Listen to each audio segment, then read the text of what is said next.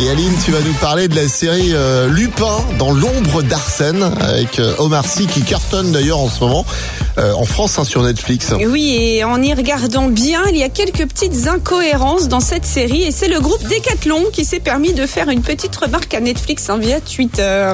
Tiens donc. Alors sachant que les community managers euh, des deux marques peuvent se montrer euh, drôles et piquants, ça s'annonce plutôt pas mal ton histoire. Et hâte. ouais, ouais, ouais. Decathlon pointe du doigt une paire de chaussures de sa marque utilisée dans la série et que porte Omar Sy. Alors, dans le, dans le tweet, Decathlon dit, dit Netflix, euh, tu pensais qu'on ne le verrait pas, mais en 95, notre marque Artego n'existait pas encore, hein alors un message accompagné d'un petit emoji clin d'œil quand même pour l'humour et une remarque à laquelle a répondu Netflix par un oups qui a beaucoup fait rire les internautes et c'est marrant mais du coup beaucoup d'internautes euh, ont pointé d'autres incohérences temporelles comme une Renault Capture ou encore une Mercedes classe A que l'on voit dans la 1995. que l'on voit dans voilà. Ouais.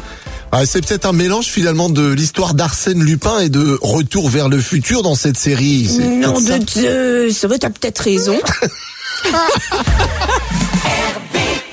Tous les matins, Alex et Aline réveillent les Ardennes. De 6h à 10h, bonjour.